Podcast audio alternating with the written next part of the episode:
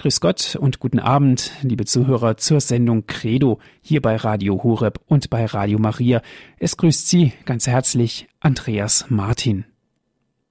Heute hören Sie einen Live-Mitschnitt von der internationalen Tagung zur Theologie des Leibes von Papst Johannes Paul II. aus der Katholischen Universität Eichstätt-Ingolstadt. Die neue Frau ist das heutige Thema und wir hören hierzu Birgit und Corbin Gams. Viel Freude beim Zuhören wünscht Ihnen Ihr Andreas Martin. Herzlich willkommen. Es ist uns eine ganz besondere Freude und Ehre, an der ersten Tagung der Theologie des Leibes in deutscher Sprache teilzunehmen. Eine ganz besondere Freude deshalb, weil wir, wie andere hier auch, vor 14 Tagen die Seligsprechung von Johannes Paul miterleben durften. Wilki und ich, wir standen dabei den ganz tiefen Eindruck, den jetzt noch tiefen Eindruck dieser Tage. Wenn Sie sich erinnern, als Johannes Paul gestorben ist, ähm, sind vier Millionen Menschen gekommen. Eine Abstimmung mit den Füßen hat es so geheißen. 1,2 bis 1,5 Millionen waren wir jetzt in Rom. Wenige haben Platz gehabt. Wir sind sehr dankbar nach einer durchnachten Wacht und Opinion. Ähm, die besondere Freude für uns war natürlich, dass wir einen Schritt zurück äh, gesetzt eine Stunde vom Sarg in unserem großen Lehrer Johannes Paul leben dürfen. In der Nacht war aufgewahrt und da sind wir ganz erfüllt davon. Und hoffentlich bringen wir ein bisschen was von dem an Sie rüber. Ich denke, was war der Grund, warum so viele Menschen nach Rom kommen? Für mich war die Antwort ganz deutlich. Der Grund ist im tiefsten deswegen, weil wir, vielleicht besonders jetzt unsere Generation, ja, die Jugendlichen auch, die jetzt heranwachsen, weil wir alle diesem Papst unendlich viel zu verdanken haben und dass er in vielerlei Hinsicht unser Leben wirklich geprägt und verwandelt hat die Theologie des Leibes, deren wegen wir jetzt hier in Eichstätt zusammengekommen ist, halte ich wirklich für dieses größte Vermächtnis, das Papst Johannes Paul uns hinterlassen hat. Und sie wirkt einen Schatz, den wir noch, ich denke, nicht mal wirklich begonnen haben zu heben. Ich denke, wir werden überrascht sein, was noch alles an, an Freude, an Erkenntnis, nach Einsichten aus dieser Theologie des Leibes hervorgehen wird. Ich denke, wir haben nur angefangen, einmal diesen Schleier zu lüften und werden noch gar nicht wirklich ahnen können, was sich alles dahinter verbirgt und welche Bedeutung es letztendlich wirklich haben wird. Was wir aber aus unserer kurzen Erfahrung mit der Theologie des Leibes, haben sie vor sechs Jahren kennengelernt, das ist sehr, sehr wenig Zeit, um sich wirklich da hinein zu vertiefen, aber was wir doch schon gemerkt haben, das ist, dass die Theologie des Leibes das Potenzial für die Neuevangelisierung in sich birgt. Also wir sind fest davon überzeugt, dass durch die Theologie des Leibes die Ehen, die Familien sich erneuern werden und mit den Ehen und mit den Familien wird sich auch unsere Gesellschaft erneuern. Es ist wirklich diese neue Evangelisierung Europas, ja, nach der wir uns so sehr sehnen, auf die wir so sehr warten und mit der Johannes Paul ja auch selber begonnen hat. Er hat keine Gelegenheit verstreichen lassen, ja, wo er nicht versucht hat, Menschen wieder für Gott zu öffnen, sie wieder hinzuführen zu Gott und auch mit der Theologie des Leibes. Ähm, bei einem Besuch in Afrika hat er zu den Jugendlichen gesagt, ich will mit euch über die Liebe reden. Die Liebe, für die ihr geschaffen seid und die Liebe, nach der sich jeder von euch sehnt. Ja, das ist diese Motivation. Er hat immer diese Gelegenheit gesucht, mit den Menschen über die Liebe zu reden, zu sagen, schaut, für was ihr geschaffen worden seid. Und an einer anderen Stelle im Gespräch mit jungen Leuten sagt er, die Liebe war für mich die Erklärung aller Dinge und die Lösung aller Probleme. Und darum achte ich die Liebe hoch, wo immer sie zu finden ist. Das finde ich ein wunderbarer Satz und man merkt, das hat Johannes Paul auch zutiefst geprägt. Was ich auch wunderbar finde, ist, wie Priester, als Papst die Theologie des Leibes selber gelebt hat. Ja? Ähm, ich denke, das wurde so sichtbar in jeder Begegnung. Er konnte mit einer Selbstverständlichkeit, mit einer Reinheit Menschen umarmen, küssen und es kam diese, diese Zärtlichkeit hindurch man hat gespürt, jede Tat, jede Geste war wirklich Ausdruck von dem, was er ganz tief im Herzen getragen hat. Wir haben vor sechs Jahren, als wir die Theologie des Leibes entdeckt haben, etwas von dieser Liebe gespürt, von dieser Vision des Papstes. Und wir haben eine eigene Erneuerung für unsere Ehe erfahren. Ich kann mich erinnern, wir haben durch wunderbare Fügungen, hat mein Mann am Flughafen von einem Priester eine CD-Reihe geschenkt bekommen mit Vorträgen über die Theologie des Leibes, die er sich dann über Wochen angehört hat. Ich habe mich nicht weiter dafür interessiert, aber wenn man so einige Jahre verheiratet ist, die Ehepaare kennen das dann neigt man zu diesem Urteil, dass man seinen Mann sehr genau kennt. Man weiß im Voraus, was er denkt, was er fühlt, wie er handelt. Und ich war dann sehr beunruhigt, weil ich plötzlich gemerkt habe, mein Mann hat sich immer wieder völlig anders verhalten als erwartet. Er war besonders zärtlich, liebevoll. Ich habe mich auf eine ganz besondere Weise geliebt gefühlt. Und nach einigen Wochen war ich dann so beunruhigt, dass ich sage, ähm, Corbin, ist irgendwas passiert? Was ist denn los? Und er gab mir diese CD und sagte, hör dir das einmal an. Haben wir das gemeinsam angehört. Und was wir da erfahren haben über die Theologie des Leibes, das war so wunderbar, dass wir sagten, warum hat uns das nie jemand zuvor gesagt? Es hat eine Schönheit, eine Freude in unsere Ehe gebracht, die für uns wirklich überwältigend war. Und durch die Beschäftigung der Theologie des Leibes hat sich wirklich unsere Ehe erneuert, wirklich vertieft. Ich sage immer gerne auf den Kopf gestellt. Nach elf Jahren guter Ehe nochmal so die Erfahrung machen, dass sich die Ehe vom Guten zum Besseren auf den Kopf stellt. Aber nicht nur unsere Ehe, sondern wir haben viele Dinge besser verstanden. Wir haben die Sakramente neu verstanden, die Glaubensgeheimnisse, ja, die Menschwerdung. Ich sage immer, es gibt für mich ein Weihnachten vor der Theologie des Leibes und nach der Theologie des Leibes. Ja? Also alles erschien plötzlich in einem neuen Licht. Wir haben dann begonnen, einfach in unserem Umfeld mit unseren Freunden, mit unseren Bekannten unsere Erfahrungen zu teilen und wurden von allen Seiten auch ermutigt und haben gesagt, das müsst ihr weiter erzählen. Und Ausschlaggebend war dann die Reaktion unseres Priesters, unseres Pfarrers, der sagte, wunderbar, haltet ein sechsteiliges Seminar in meiner Pfarrgemeinde. Und dann standen wir vor der Herausforderung, wie können wir jetzt diese anspruchsvollen Gedanken, die er in den Katechesen darlegt, die nicht so ganz einfach zu lesen sind, wie können wir die jetzt weitergeben an die Menschen in den Vereinen, an die Jugendlichen, an die Ehepaare, und wir haben einfach begonnen, Bilder zu suchen, Erfahrungen zu sammeln, um das einfach so konkret und lebensnah wie möglich wirklich weitergeben zu können. Und was wollen wir wirklich hauptsächlich vermitteln? Eigentlich nur das, was unsere Ehe, unser Leben verändert hat. Und das ist diese Vision, die Papst Johannes Paul für die Ehe, für die Liebe hat. Er zeichnet eine Vision, die so schön ist, dass wir wirklich Sehnsucht bekommen, sie zu leben. Es ist diese Vision, die Papst Johannes Paul für den Menschen entwickelt hat, für die menschliche Liebe. Es ist so, es ist so erfrischend, dass ähm, Papst Johannes Paul nicht diesen Zeigefinger erhebt zu der moralischen Zurechtweisung, man sollte nicht, man darf nicht, sondern er lenkt den Blick zurück an den Ursprung des Menschen, ja, wirklich die Genesis, als Gott den Menschen erschuf, an den Anfang. Und er zeichnet dieses Bild in so einer Schönheit, dass es den Menschen ermutigt, sich nach dieser Vision, nach diesem ursprünglichen Plan Gottes auszustrecken.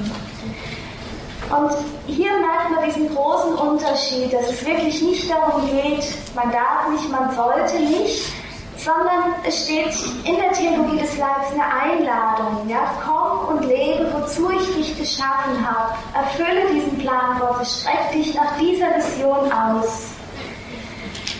Und das ist, denke ich, ein wichtiger Punkt, dass diese Einladung junge Menschen ermutigt, sich nach dieser Vision auszustrecken, ihre Freundschaften, ihre Ehe, ihre Sexualität auf dieses solide Fundament zu stellen, auf, auf diese Wahrheit, die uns Johannes Paul zeigt, ja, auf diese Grundlage, diese Schönheit der Liebe Gottes, die nach dem Bild Gottes geschaffen ist, wirklich aus ihm hervorgeht. Wir haben versucht, in vielen Bereichen so die Theologie des Leibes zu vermitteln. Ähm, erst haben wir begonnen mit Jugendlichen, mit Ehepaaren. Daraus ergaben sich Treffen mit Männern, mit Frauen. Wir haben jetzt einen Film gedreht, Liebesleben, der besonders ganz junge Menschen, die vielleicht auch fern der Kirche sind, ansprechen können, ja, und einfach in Berührung bringen können mit der Theologie des Leibes. Der Film wird heute Abend auch gezeigt werden. Auch dieses Anliegen den Menschen zu zeigen, welchen Plan, welche Vision Gott für die Liebe hat. Wir haben gestern schon von anderen Referenten gehört, dass sich Papst Johannes Paul II. einen Großteil seines Pontifikats mit diesem Thema Theologie des Leibes, Liebe, Sexualität beschäftigt hat. Den Menschen allgemein, den Menschen in seiner Beziehung zu Gott, gegenüber sich selber, seiner Sexualität. Das war ein ganz großes Anliegen von ihm. Ein Ausgangspunkt für die Theologie des Leibes, ich sage immer gerne, dieser Dreh- und Angelpunkt, ohne den man Johannes Paul meines Erachtens nicht verstehen kann, ist diese Aussage in Matthäus 19,8, wo es heißt, wo Jesus sagt, am Anfang war es nicht so. Dieser Satz ist für ihn der Aufhänger vom Großteil der Theologie des Leibes. Die Frage des Anfangs nach dem Anfang ist natürlich nicht einfach zu beantworten.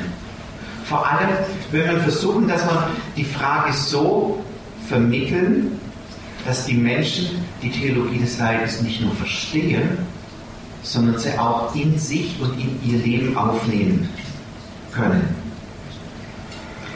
In einer Welt, in der Menschen und auch Liebende sich immer wieder verletzen, gewollt oder ungewollt, stellt Karol Wojtyła die Frage, was ist der Plan Gottes für die menschliche Liebe? Wie war es am Anfang, bevor die Sünde diesen Plan Gottes zerstört hat?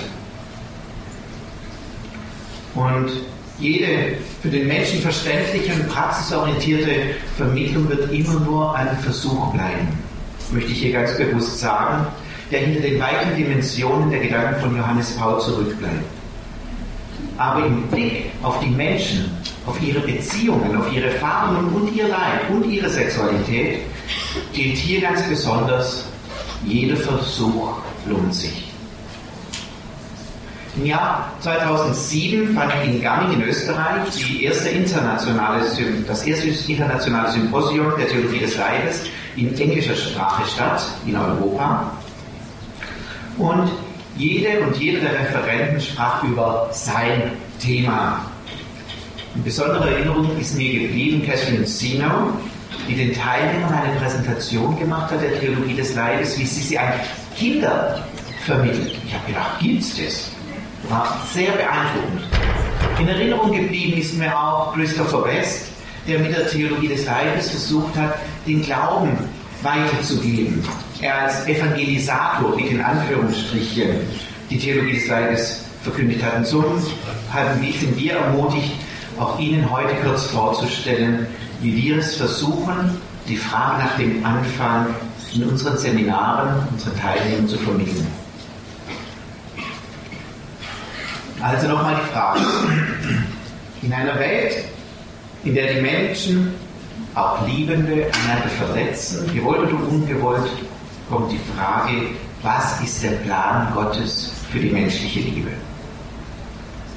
Vor vielen Jahren, am 26. Juni 1981, 30 Jahre zurück, hat eine Jugendliche Folgendes in der Taz veröffentlicht.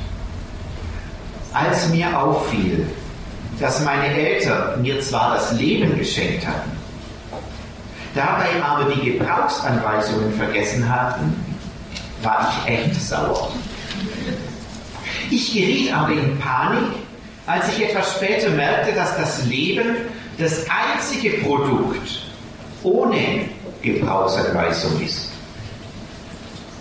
Und seitdem drücke ich Knöpfe, drehe Knöpfe, ziehe Knöpfe und versuche Leben zu spielen. Das Gedicht kann einen ganz tief berühren. So wie es der Verfasserin von diesen Gedanken ergeht, soll es uns in den Seminaren nicht ergehen. Wenn ich nicht weiß, welchen Knopf ich zu drücken habe, was soll dann passieren? Welche großen Gefahr setze ich mich aus, den falschen Knopf zu drücken? Mit der Konsequenz, dass ich mich verletzen könnte. Wir wissen alle, dass Verletzungen Verbrennungen an der Haut und so weiter, Schnittwunden, häufig Narben hinterlassen, Schmerzen verursachen, ein Leben lang sichtbar bleiben. So ist es auch mit unserem Körper und vor allen Dingen mit unserer Sexualität. Es gibt Verletzungen, die unsere Seele tief verwunden und die Narben bleiben ein Leben lang, sind nicht einfach wieder rückgängig zu machen. Eine weitere Schwierigkeit ist, dass unsere Gesellschaft uns sagt, Liebe, das ist ein Gefühl. Ich fühle nichts mehr für ihn oder sie. Aber Liebe ist viel mehr als ein Gefühl. Und diese Tatsache treibt uns förmlich dazu, eine Anweisung zu bekommen, bekommen zu können, wie wir mit unserem Körper, mit unserer Sexualität unser Leben vor solchen Macken und Verletzungen bewahren können. Fragen, die auftreten, ist, was hat es eigentlich mit der Liebe auf sich? Warum ist das Ganze so verwirrend? Woran kann ich erkennen, dass mich jemand liebt? Kann die Liebe ein ganzes Leben halten? Warum dann diese Spannungen, Missverständnisse zwischen Mann und Frau?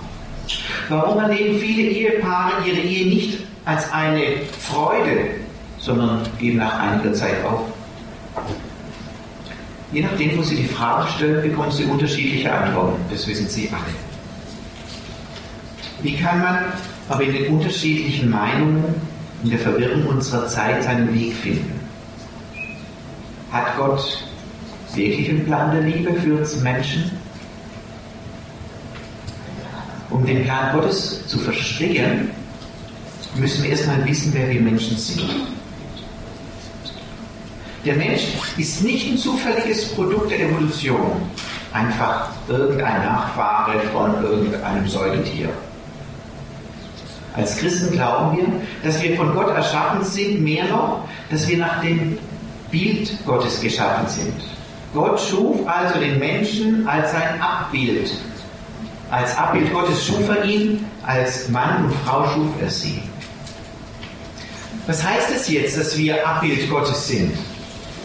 Das bedeutet, dass unser Körper nicht nur was Biologisches ist, das wurde gestern schon gesagt, sondern dass unser Körper als Mann und Frau, als Junge und Mädchen etwas über Gott selbst aussagen kann. Klammer auf, diese Bedeutung steckt auch in dem Wort Theologie des Leibes. Im Leib etwas von Gott erkennen. Klammer zu. Ich kann Birgit anschauen und Birgit offenbart mir etwas von Gott, von seinem Geheimnis. Unser Körper als Mann und Frau ist geschaffen, um etwas von Gott dem anderen mitzuteilen. Was aber ist jetzt das Geheimnis Gottes? Wenn wir es in einem Wort sagen wollen, dann können wir sagen, Gott ist Liebe.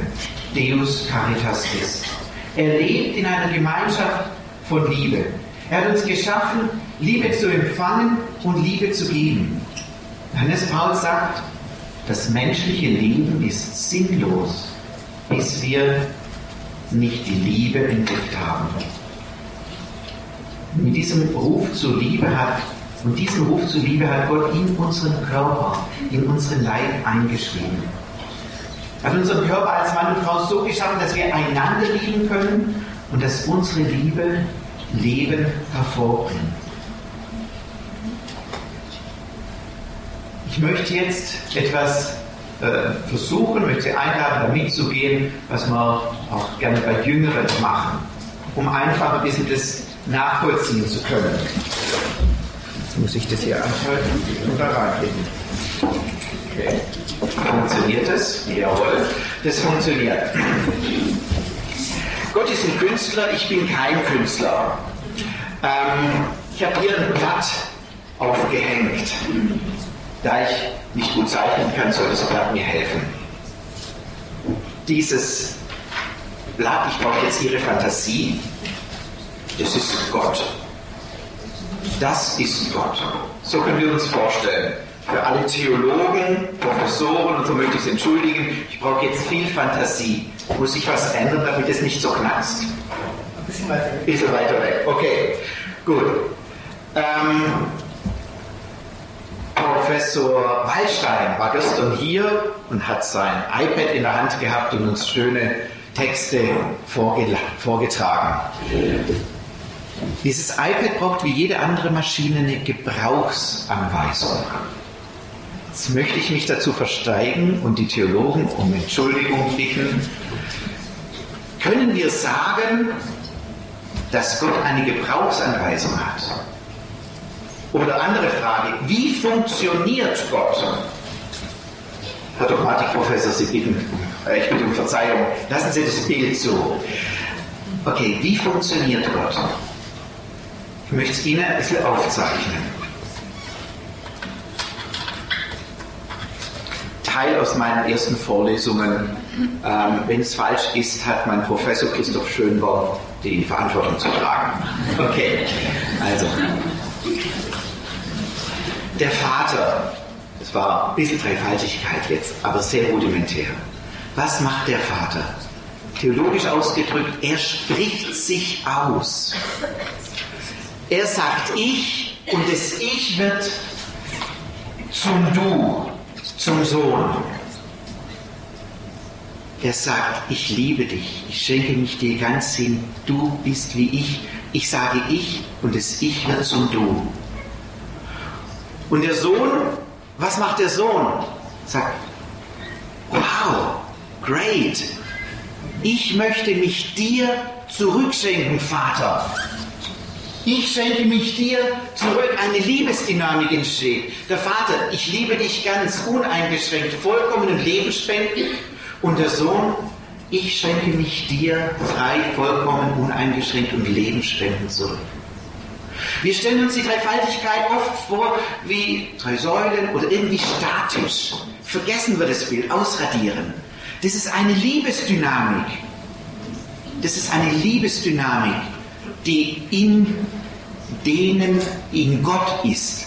Und diese Liebesdynamik, die Liebe, der Heilige Geist, Perichorese, ein gegenseitiges Durchdringen, wie bei einem tollen Tanz.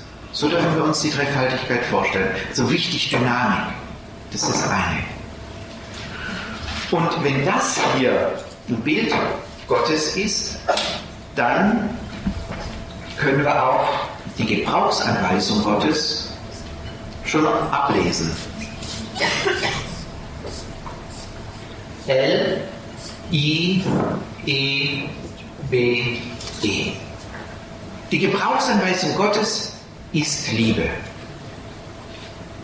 Ist genial. Es gibt nichts anderes in ihm. Und nur so funktioniert er und ist unendlich glücklich, zufrieden und und und der immer sich Schenkende und immer beschenkt werdende. Was ist jetzt der Mensch?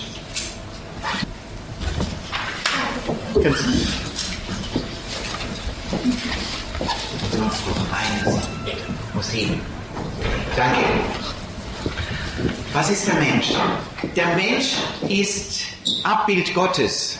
Ihm ähnlich heißt es in der Genesis. In einem unserer Ausbildungsseminare hat ein Mathematikprofessor gesagt, Sie wissen schon, was Ähnlichkeit ist in der Mathematik. Das ist die gleichen Verhältnisse, aber in anderer Dimension. Also, x, y, x, y. Die Winkel stimmen, aber die Dimension ist anders. In der ganz frühen Kirche wurde es ganz klar gesagt, wir sind nicht nur Gott ähnlich, sondern wir sind wie Gott. Wir sind Gott, nicht aus uns, sondern aus Gnade, Irenäus von Lyon.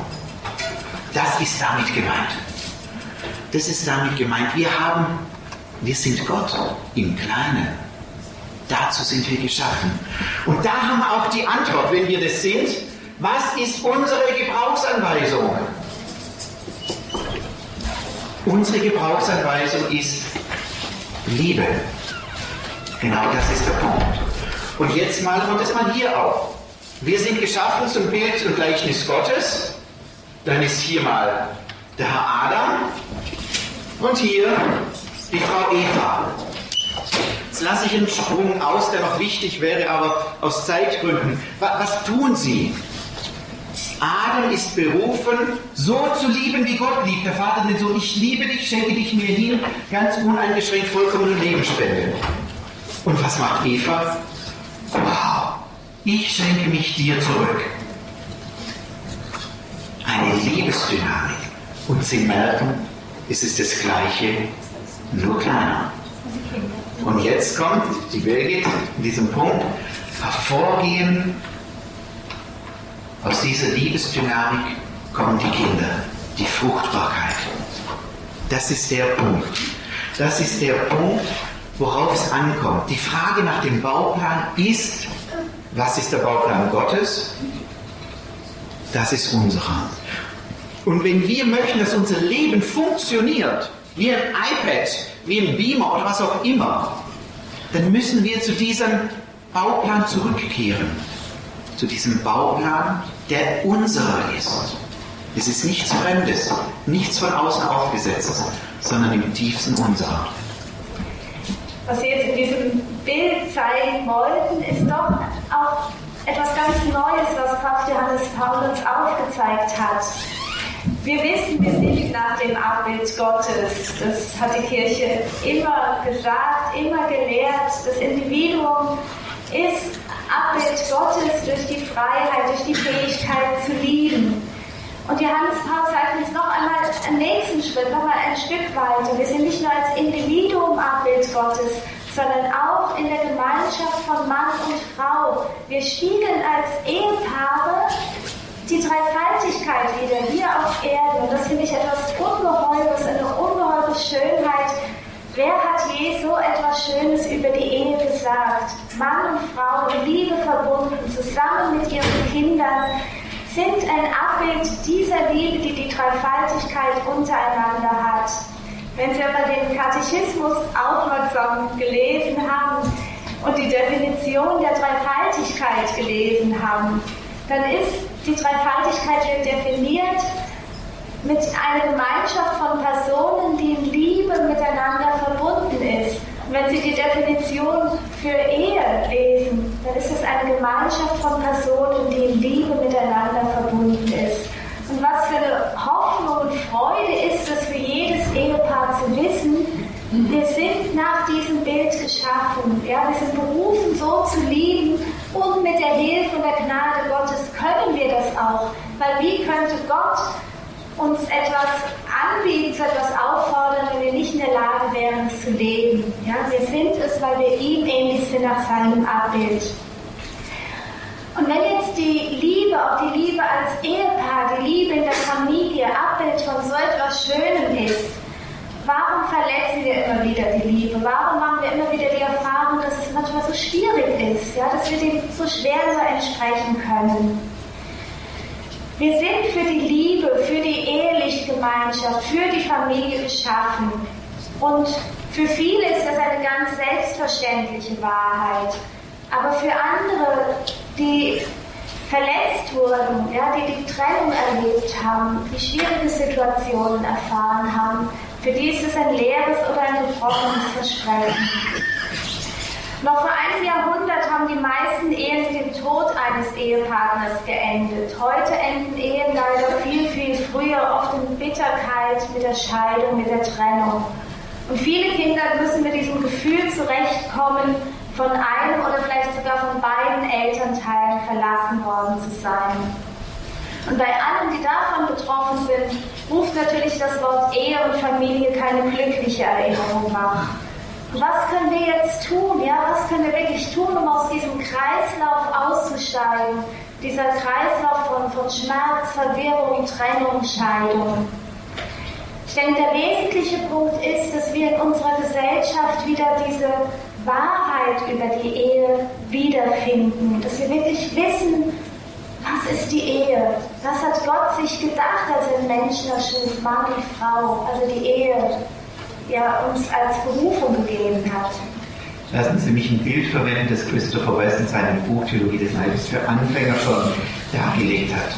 Stellen Sie sich vor, wir haben hier zwei Geldkoffer. Wir waren ja in Deutschland vor vielen Jahren mal sehr berühmt, die schwarzen Geldkoffer. In einem ist eine Million Euro und im anderen sind eine Million Euro Blüten. Welche hätten Sie gerne? Ich weiß, welche ich gut brauchen könnte für unser Apostolat. Ich würde nur die echten wollen. Und das ist das Problem unserer Kultur. Unsere heutige Zeit zeigt auf die Blüte und sagt, das ist das Geld. Das richtige Geld, das richtige, die richtigen Euro, das ist veraltet, das ist uralt. Vergesst, was das ist. Uns wird die Fälschung für die Wahrheit verkauft und die Wahrheit für die Fälschung. Vor Jahren, ich weiß nicht, ob es noch gibt, hat es eine Fernsehsendung, die Tafel hoch, hat es eine Fernsehsendung gegeben mit dem Titel Wahre Liebe schon bezeichnend aufgeschrieben, aber man hat noch denken können, das ist die Wahrheit über Liebe. Wenn man eingeschaltet hat, war das Pornografie in unterschiedlichsten Spielarten, was man dort bekommen hat. Hier ist nicht die Wahrheit über die Sexualität und die Liebe, sondern die Liebe als Ware, eine billige Fälschung dessen, zu dem wir berufen sind. Und jeder, der auf seine Sehnsucht hört, der spürt, das ist ein Abklatsch von Liebe, etwas, was unsere Sehnsucht niemals stillen kann. Wir sind so gebaut, um dieses Bild zu verwenden, dass uns nur diese wahre Liebe erfüllen kann wir uns nicht mit einer billigen Fälschung, mit einem billigen Abklatsch von Liebe zufrieden geben können. Aber wohin gehen wir denn, wenn wir merken, wir haben diese wahre Liebe noch nicht gefunden und wir halten uns bei diesen Fernsehsendungen auf und merken, unser Herz bleibt leer. Es bleibt einfach leer. Und wohin gehen wir, um unser Unerfülltsein, unsere Sehnsucht zu stillen? Das am häufigsten eingegebene Wort bei Google ist Sex. Also es gibt Internetpornografie, man kann flirten in der virtuellen Welt man kann mittlerweile Sex haben, ohne je mit einem wirklichen Menschen in Beziehung zu treten.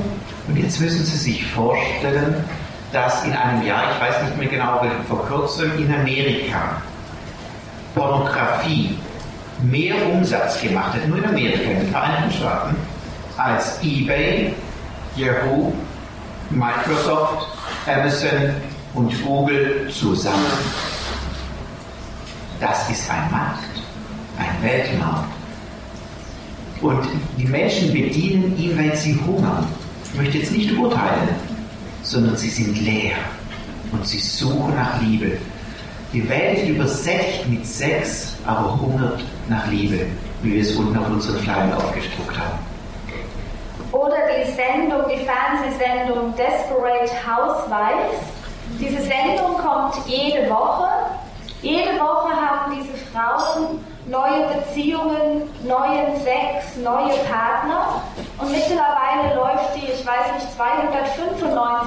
Folge und die Frauen sind immer noch verzweifelt. Ja? Sie haben immer noch nicht dieses Glück gefunden, das ist dramatisch. Und wir sitzen davor und schauen uns das an, warum? Vielleicht, weil wir in der ähnlichen Situation sind, wir suchen und suchen und können es nicht finden. Ein anderes Beispiel, diese unzähligen Kochsendungen, die man zurzeit im Fernsehen sieht. Jeden Abend sitzen wir vor dem Fernseher und schauen uns an, wie wildfremde Menschen kochen und miteinander essen.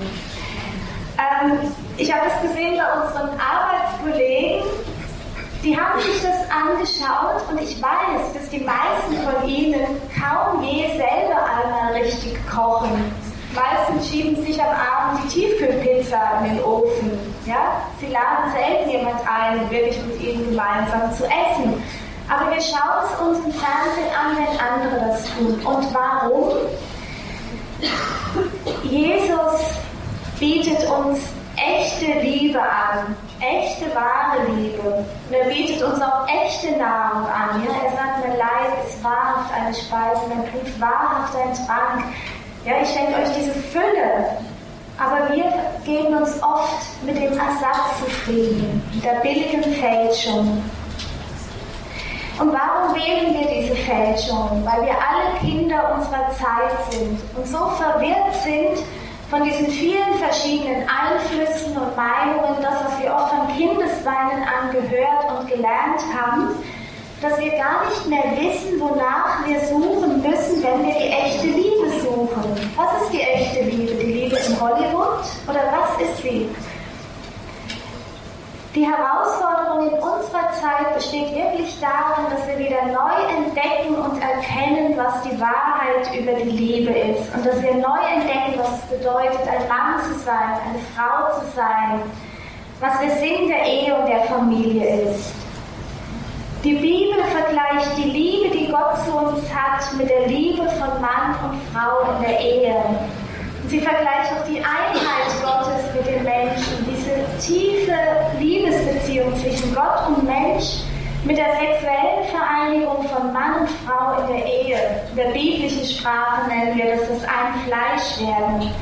Und Paulus greift diese Analogie auf und schreibt in Epheser 5, 31. Darum wird der Mann Vater und Mutter verlassen und sich an seine Frau binden, und die beiden werden ein Fleisch werden. Dies ist ein großes Geheimnis. Ich beziehe es auf Christus und die Kirche. Jetzt mal ganz ehrlich, kommen wir wieder zurück. Also nicht Paulus, sondern hier. Wer von Ihnen denkt? Hier. Ähm, ja, hier schon, Entschuldigung, aber von vielen unserer Zeitgenossen. Bei dem Wort ein Fleisch werden, also sexuelle Vereinigung, Intimität, wer von uns denkt da, wer von den anderen an ein Geheimnis? Wir wissen doch alles, wie es läuft. In der Schule bekommen wir Aufklärungsunterricht. Wir wissen, wie es geht und wir wissen, wie man es wieder wegmachen lässt oder verhütet. Das wissen wir, das reicht doch voll aus. Das ist so falsch. Das ist so falsch. In unserem christlichen Verständnis wird Mann und Frau eins. Aus zwei wird eins. Das heißt, eine Gemeinschaft von Personen, die durch Liebe verbunden sind. Das heißt, es geht nicht nur um den sexuellen Akt, den gibt es in der Tierwelt genauso. Das ist das, was kein Geheimnis ist. Aber was wir mit unserem Körper, wie es gestern geheißen hat, zum Ausdruck bringen, wenn wir miteinander schlafen, ist ein tiefes Geheimnis, weil unser Körper eine Sprache hat. Ein Fleisch werden bedeutet auch alles miteinander teilen. Besitz, Zeit, Pläne, Gelingen, Hoffen, Versagen, Fürchten, Resignation, Freuden, Denken, Wollen und auch das Intimste, den Leib.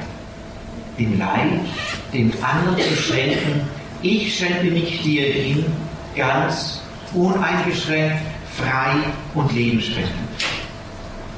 Die Heilige Schrift lehrt uns, dass das ein Fleischwerden ein tiefes Geheimnis ist und es ist es. Im Griechischen heißt es ein Mysterion. Auch für alle, die nicht Griechisch können, hören raus, Mysterium, schwingt damit etwas Besonderes.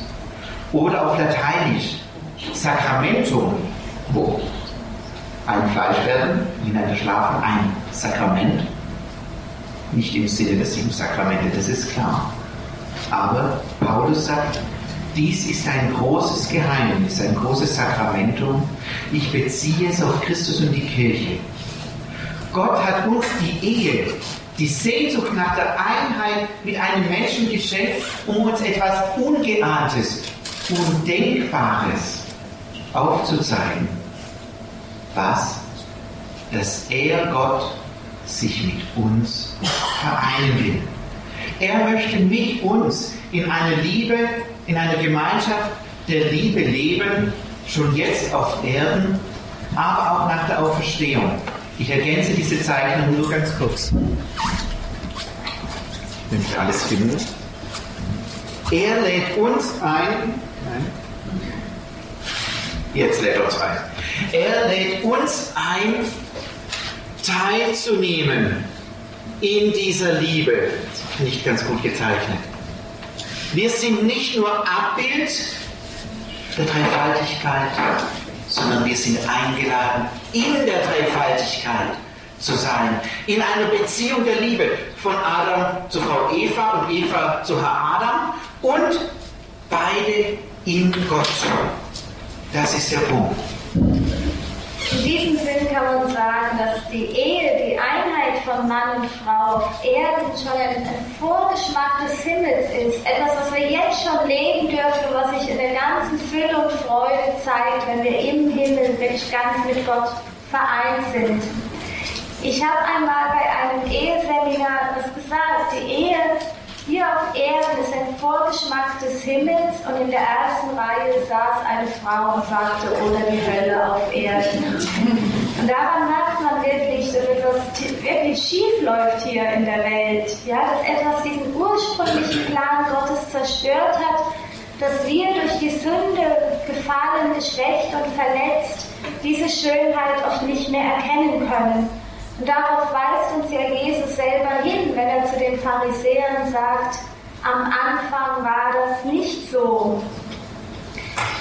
Jesus sagt uns hier, dass etwas tief in unserem Herzen Gottes ursprünglichen Plan gestört hat. Er sagt in gewissem Sinne, denkt ihr, dass all die Schmerzen, das Leid, die Enttäuschungen, die Verletzungen, die ihr in euren Beziehungen, in euren Familien lebt, Denkt ihr, dass das normal, die Norm ist? Und er sagt, nein, das ist es nicht. Das ist nicht die Art und Weise, wie Gott euch geschaffen hat, denn am Anfang war es nicht so. Aber für uns ist es doch. Aber für uns ist es doch normal, wenn wir ehrlich sind. Trennungen sind normal, Scheidung ist normal,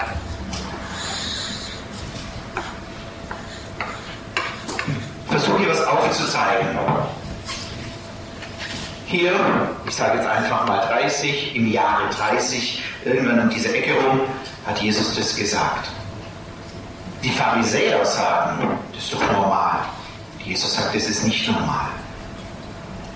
Was ist der Unterschied im Blickwinkel der beiden? Irgendwann hier ist der Blitz eingeschlagen. Wir nennen das Sündenfall. Da ist irgendwas kaputt gegangen. Und je nachdem, wohin man schaut, haben beide recht. Die Pharisäer sagen, Mose hat uns erlaubt, das ist doch normal, das ist unsere Erfahrung, man hält nicht ein Leben lang aus, ich trenne mich. Hier, sie schauen zurück auf den Punkt, wo alles kaputt gegangen ist. Und Jesus sagt, nee, nee, meine Lieben, schaut hierher zurück. Diese Zeit, bitte Zeit für die Theologen in Anführungsstrichen, diese Zeit ist der Punkt, wo ihr hinschauen müsst. Das hier ist diese Gebrauchsanweisung. Hier habt ihr gelebt. Es ist nicht normal, die Scheidung. Für unsere Zeit können wir das sagen, 2011, mit den Pharisäern, es ist normal, sich scheiden zu lassen, es ist normal, homo, hetero, was auch immer zu sein und und und, es ist normal. Und vom Blick unserer Zeitgenossen ist es normal. Ich möchte jetzt nicht urteilen. Das Einzige ist, wir müssen argumentativ sie von den anderen Wahrheit überzeugen oder ihnen darlegen. Und Johannes Paul macht das gleiche wie Jesus und viele andere mit ihm. Das ist nicht normal. Schau auf diesen Punkt. Hier findet ihr die Gebrauchsanweisung, um glücklich zu werden. Ein vollkommenes Leben, ein zufriedenes Leben. Und das ist diese Vision, die Papst Johannes Paul uns gezeigt hat, die Vision des Menschen vor dem Sündenfall. Und wenn wir natürlich auch in einer Zeit leben, in der wir verletzt sind durch die Sünde, dann sind wir aber auch getauft. Ja, und durch die Liebe und die Gnade Gottes ist dieser Weg geöffnet, dass wir wieder neu nach dieser ursprünglichen Vision leben können durch die Sakramente, durch das Gebet, auch mit der Beschäftigung der Theologie des Leibes. Es ist so hilfreich, sich wirklich tief mit der Theologie des Leibes zu beschäftigen, dass es nicht in unserem Kopf bleibt, sondern das muss tief gehen, das muss unser Herz, unser Empfinden, alles durchdringen, diese Wahrheit, damit wir diese Vision leben können, nach diesem Bild leben können.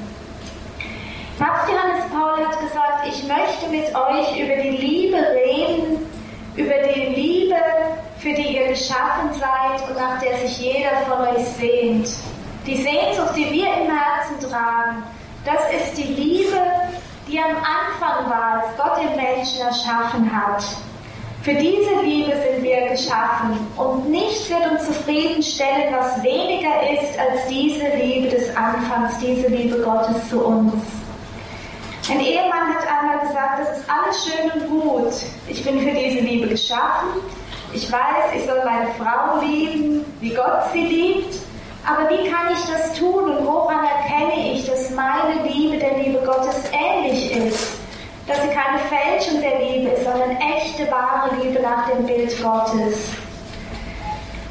Und die Liebe Gottes sie hat Eigenschaften. Ja, wir sagen manchmal, sie hat vier Eigenschaften. Und wenn unsere Liebe die gleichen Eigenschaften hat, dann ist sie der Liebe Gottes ähnlich. Eine Eigenschaft der Liebe Gottes ist, dass sie frei ist, ein freies Geschenk. Jesus ist Mensch geworden. Ja, es ist ein freies Geschenk an uns. Und wenn unsere Liebe der Liebe Gottes ähnlich sein soll, muss unsere Liebe ein freies Geschenk sein. Wenn junge Menschen eine junge Frau mit einem jungen Mann schlägt, nur aus Angst, dass sie sonst vielleicht von ihm verlassen wird, dann ist es keine Liebe, es ist keine freie Gabe, kein freies Geschenk. Ja, wenn ich etwas tue aus Angst, weil mein Mann sonst fünf Tage nicht mehr mit mir spricht, es ist keine Freiheit in dieser Liebe. Ja, Liebe ist immer dieses freie Geschenk seiner selbst, in Freiheit gegeben und in Freiheit empfangen dann ist unsere Liebe der Liebe Gottes ähnlich. Eine andere Eigenschaft ist, dass die Liebe Gottes bedingungslos ist. Gott knüpft keine Bedingungen an seine Liebe zu uns. Er liebt uns, wie wir sind. Wir müssen uns nicht erst verändern, damit wir dieser Liebe entsprechen oder gerecht werden. Und wenn unsere Liebe der Liebe Gottes ähnlich sein soll, dann sollten wir versuchen, das ist die riesige Herausforderung ja aller, mit nicht so vielen Bedingungen zu lieben. Kann ich nur lieben, wenn mein Mann so und so ist, ja, oder meine Frau die Bedingungen erfüllt. Bei einem Seminar ist eine Dame aufgestanden, schon weit über 80, seit vielen Jahren verheiratet.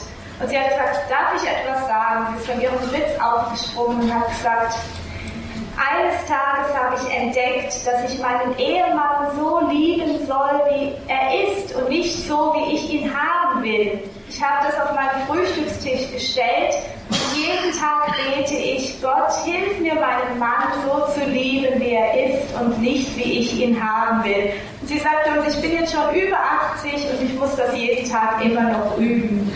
Aber das ist, aber das ist diese Liebe, die keine Bedingungen stellt. Und das ist eine Liebe, die der Liebe Gottes ähnlich ist.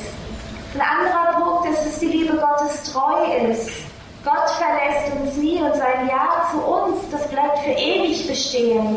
Und deswegen, wenn wir katholische Christen heiraten, geben wir uns dieses Versprechen in guten und bösen Tagen, bis der Tod uns scheidet. Warum? Man kann nicht weniger lieben als vollkommen und ganz. Deswegen geben wir uns dieses Versprechen. Es ist ein Wagnis. Aber wären wir zufrieden, würde unser Ehemann oder unser Bräutigam am Tag der Hochzeit sagen, ich liebe dich für die nächsten drei Jahre? Nein, unser Herz ist nicht dafür gemacht. Nur für eine Liebe, die für immer ist, die ewig ist. Und der letzte Punkt ist, dass die Liebe Gottes lebensspendend ist. Wo Gott ist, da ist Leben in allen Formen. Natürlich durch die Kinder, durch die Freude, durch das Glück, das er schenkt. Ja? Jeder, der Gott erfahren hat, erfährt auch Leben. Und wenn unsere Liebe der Liebe Gottes ähnlich ist, dann muss unsere Liebe Leben hervorbringen. Wenn wir verheiratet sind durch unsere Kinder, aber auch es gibt viele Formen von Leben, ja, durch Gastfreundschaft, Freundschaft, Hingabe. Jeder ist berufen, am Projekt Leben zu arbeiten, mit Gott gemeinsam. Und dann ist unsere Liebe der Liebe Gottes ähnlich.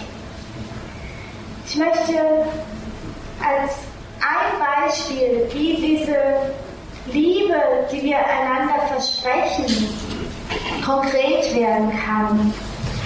Diese Liebe, frei, treu, bedingungslos, lebensspendend, die hat Christus uns gezeigt, als er am Kreuz gestorben ist.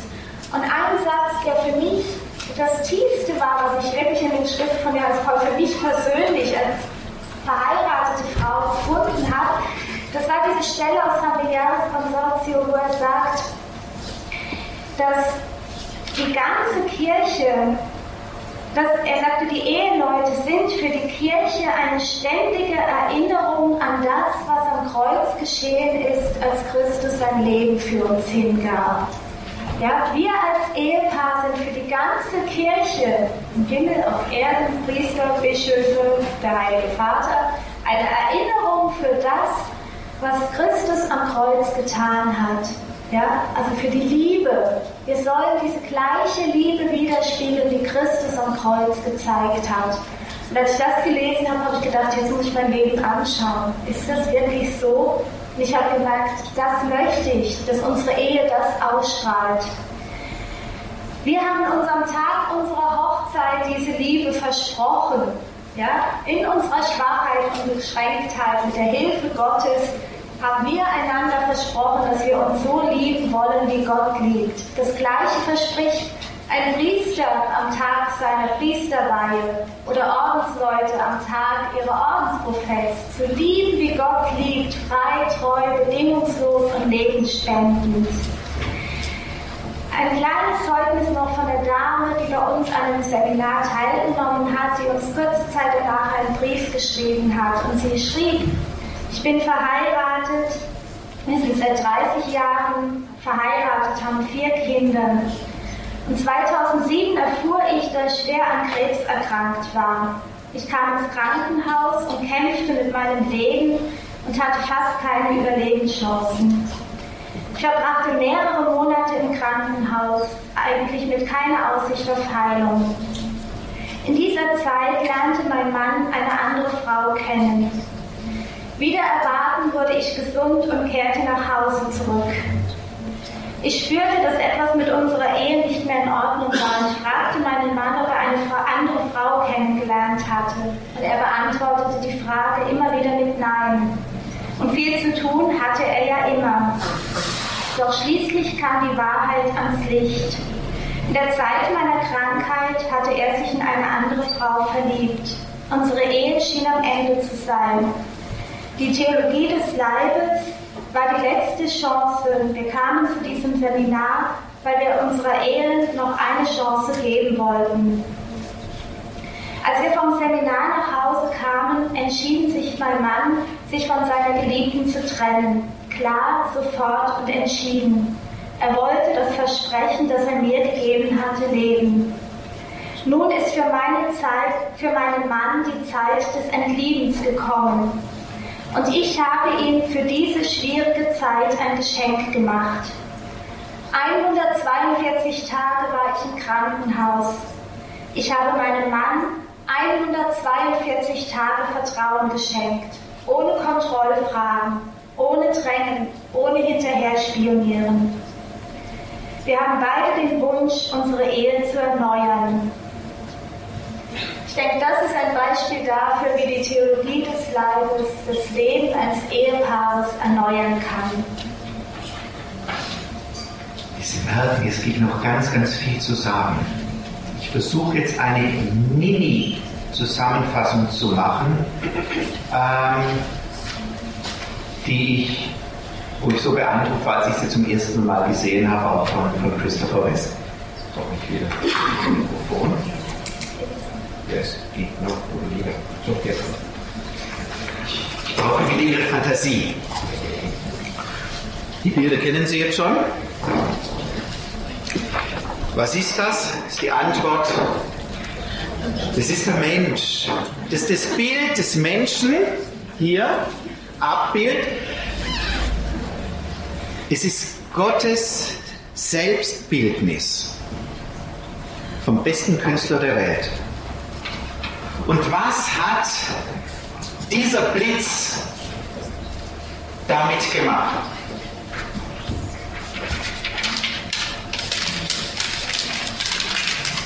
der hat dieses Bild in Bezug die Abbild zerstört.